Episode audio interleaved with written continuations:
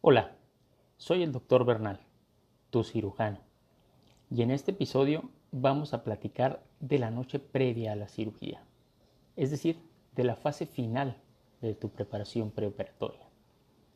Han pasado ya algunos días, incluso algunas semanas desde que iniciamos su preparación para la cirugía. Recuerde que así como si cirujano se debe preparar para poder llevar a cabo su cirugía, Así usted como paciente es necesario que se prepare para poder ser operado. Ahora ha llegado el momento de su cirugía. Puede ser que se sienta nervioso o estresado. No se preocupe, es una sensación normal previo a todo evento quirúrgico. Recuerde que tanto usted como su cirujano se han preparado muy bien para este día tan esperado. Le recomiendo tomar un baño antes de dormir. Eso le ayudará a relajarse.